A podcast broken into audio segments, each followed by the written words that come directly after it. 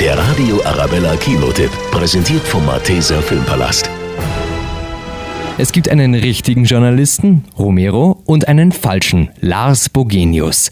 Letzterer ist ein Star eines großen deutschen Nachrichtendienstes. Wir sind die Chronik, die Avantgarde des deutschen Journalismus. Romero ist damit aber nicht zufrieden. Der Artikel darf nicht gedruckt werden. Und er entdeckt Fehler bei seinem Konkurrenten Lars Bogenius. Da stimmt was nicht mit dem Text von Lars. Bitte?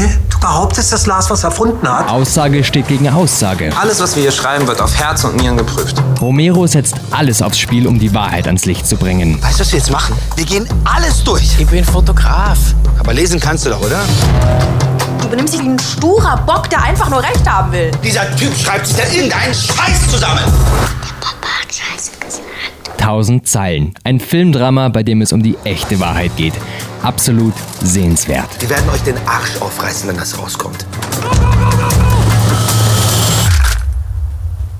Kann man das nicht löschen?